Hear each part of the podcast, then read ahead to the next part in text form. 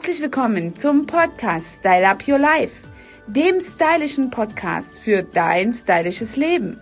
Und damit wünsche ich dir viel Spaß mit der kommenden Folge.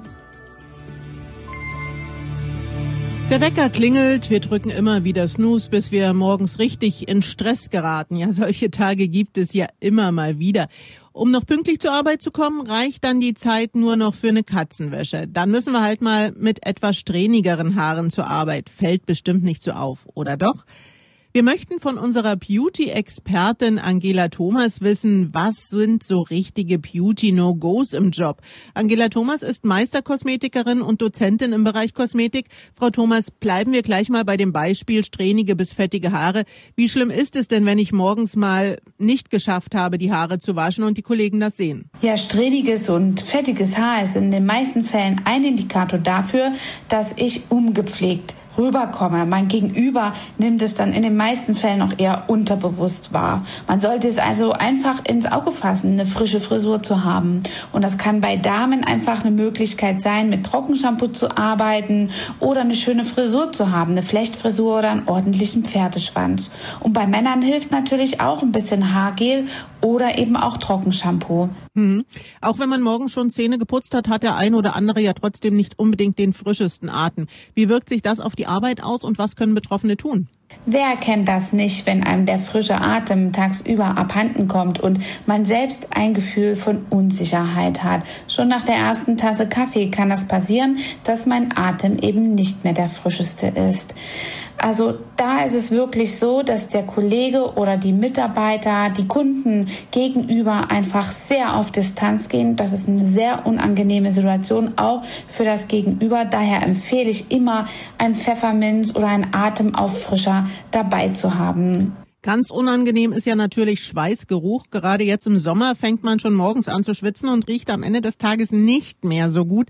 Ist das nun einfach verständlich oder ist das trotzdem ein No-Go? Ja, wer kennt das nicht? Umgangssprachlich sagt man ja ganz oft, den kann man nicht riechen. Und so ist es auch in der Arbeitswelt, wenn man gerade in einem Team auf engem Raum zusammenarbeitet. Und wenn man schon weiß, dass es vielleicht warm wird oder man auch dazu neigt, stark zu schwitzen, dann sollte man sich tagsüber darauf einstellen, sich auch zwischendurch mal ein bisschen frisch machen zu können. Im 21. Jahrhundert muss keiner mehr auf Deo verzichten. Es gibt es in allen Preisklassen und Varianten. Besonders frisch gebackene Eltern kennen das ja auch sicher.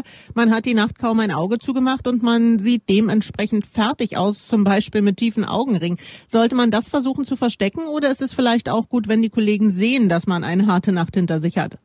Sicherlich ist es gar kein Problem, auch einmal abgeschlafft auf der Arbeit zu erscheinen, aber man sollte aus welchem Grund auch immer versuchen, dass das kein Dauerzustand ist, denn man wird immer als nicht belastbar im Team wahrgenommen und das kommuniziert einfach so eine Schonhaltung, die man eingeht. Das macht keinen Spaß und aus diesem Grund empfehle ich immer, sich um sein Aussehen zu kümmern und das kann man sehr gut mit frischen Masken tun oder auch mal einem Augenrollstift, der kühlend wirkt.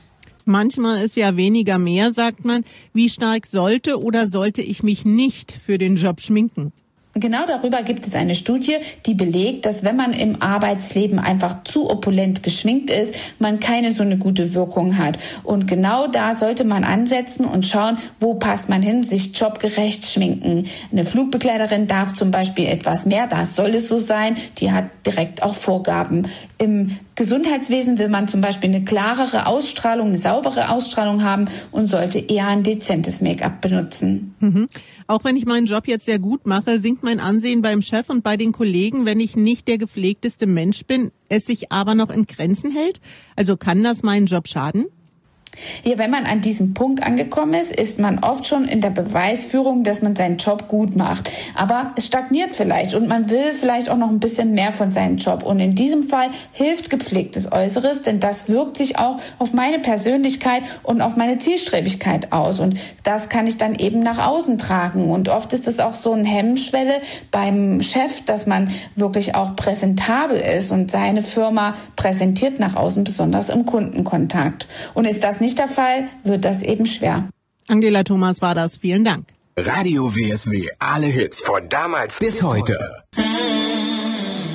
Hat dir diese Folge gefallen und du möchtest vielleicht sogar mehr davon? Dann Abonniere den Podcast Style Up Your Life, damit du keine Folge mehr verpasst, um dein stylisches Leben noch stylischer zu machen.